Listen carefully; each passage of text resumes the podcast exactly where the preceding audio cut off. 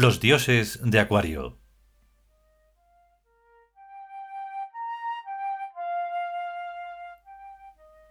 Vigésimo segundo capítulo.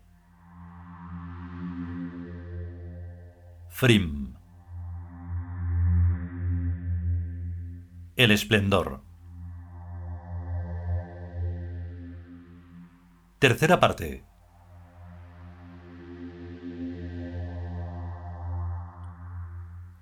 Si te seguimos, dijo Soy pensativamente, parece que a donde quieres llevarnos es a la total vacuidad mental respecto al mundo humano. Cambiad primero vuestras mentes a 4.2a.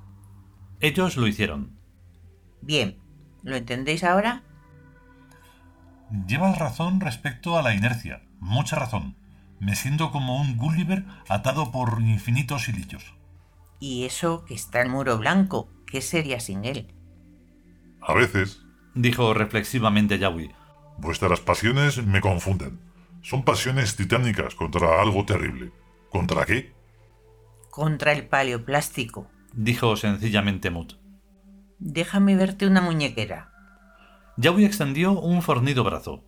Un grueso tubo de oro constelado de rubíes abrazaba a la muñeca. ¿Cuánto calculas que valdría esa pamplina en el mercado libre humano? ¿Y para qué iban a comprar los humanos esta pamplina, como tú dices, para un museo? ¿Quieres no responderme a una pregunta con otra? Los humanos no pueden apreciar el valor de esto. Claro que no.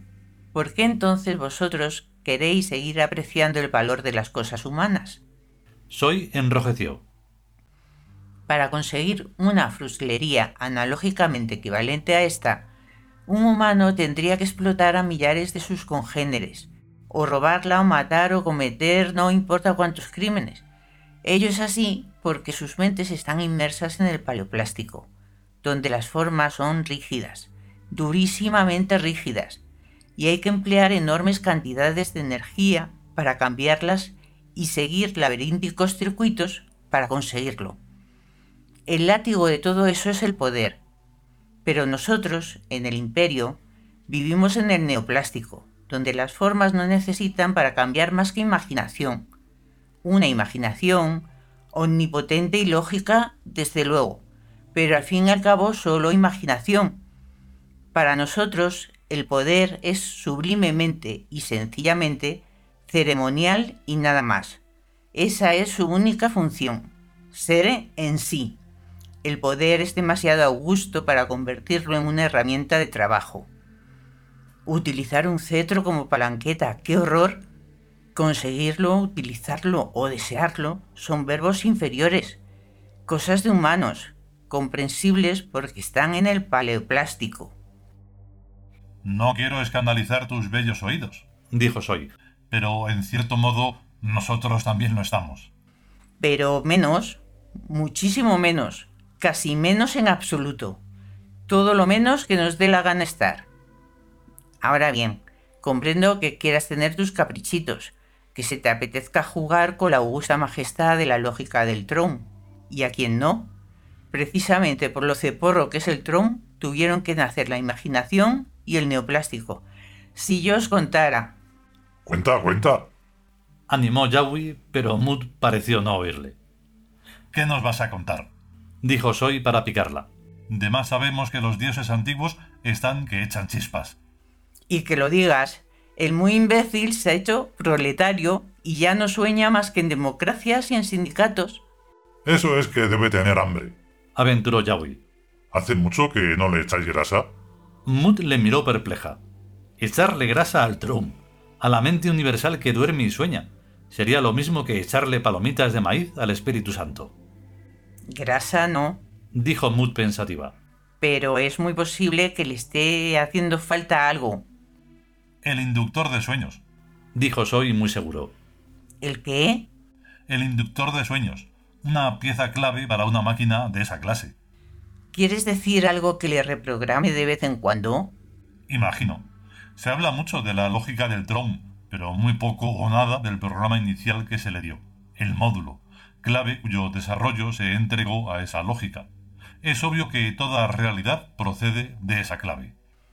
Déjame pensar. Mut paseó por el salón. Su capa de estrella se desplegó a sus espaldas. Las tres ojivas ventanales cambiaron la polícroma claridad diurna por un fosforescente resplandor lunar. No está en mi dominio, pero tengo la impresión de que el Tron está sellado. Debe estarlo. Es lógico que lo esté. Lo que presupone la intención de que no se efectuaran modificaciones posteriores. Elemental. Pero eso de posteriores ya no está tan claro. Y en cuanto a un sello, no es lo mismo que un bloqueo monótono. Los sellos pueden retirarse cuando proceda. En cambio, un bloqueo monótono no puede anularse sin destruir el sistema. La cosa tiene que ir de sellos. Sería estúpido someterse a un desarrollo indefinido, sin posibilidades de rectificación, por muy perfecta que pareciera en su momento la clave inicial. Además de que ese no es mi estilo. Aseguró Soy con mucho aplomo. Mut pareció sufrir un ligerísimo sobresalto. Las alusiones a la radicalidad le daban escalofrío, a ella como a los restantes dioses antiguos. Meditó un momento y respondió. ¿Te has preguntado acaso por ti mismo? Era una devolución. Soy, por supuesto, estaba contenido en el desarrollo indefinido de la clave inicial, aunque ésta tuviera en él su origen. El Drone debe estar sintiéndose muy molesto, apuntó Yawi. Le estáis poniendo entre la espada y la pared. Cuando la sobrecarga es excesiva, afirmó Soy, se abre un trasfondo mágico que restablece el equilibrio. El propio Soy quedó asombrado de sus palabras, que revelaban un insospechado conocimiento del interior del Drone. Lo que nos lleva a considerar la función límite y a excluir tanto a los sellos como al bloqueo. Esto parece que resuelve la simetría continente-contenido. Hubo un largo silencio tras las palabras de Mut. El rompecabezas parecía que tomaba cuerpo.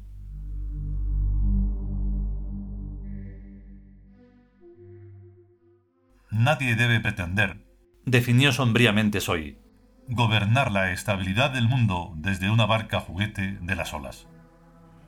Tanto peor nos lo pones, amigo mío. Se quejó casi amargamente Yawi. Porque sería fascinante y, a fin de cuentas, todo da igual. Soy le regaló su más luminosa sonrisa infantil y Mut una cristalina carcajada. Naturalmente, ¿cómo iba a ser real la función límite si no? Soy se levantó del trono aún sonriendo. Extendió los brazos mostrando el sello fénico en el dedo índice de su mano derecha. Los muros y techo del salón desaparecieron. En torno a la montaña se extendía la redondez de la tierra, sus países, sus tiempos, sus naciones, la multitud innumerable de sus gentes, sus momentos, sus situaciones y el devenir. En el cielo relampagueaban todos los aspectos, los amaneceres, las bonanzas, las tempestades, las inmensidades estelares, las desérticas sequías, los diluvios. El mar rindió el tributo de sus naufragios, las tumbas de sus muertos, el olvido y el sueño vomitaron sus recuerdos, la soledad mostró sus frutos ignorados, el aire sus voces y susurros. El silencio explosionó sus pensamientos.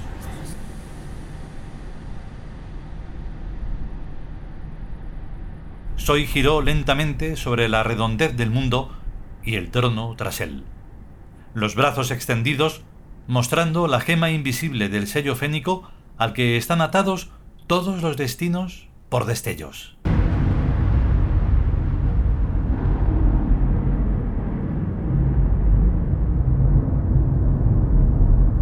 Continuará.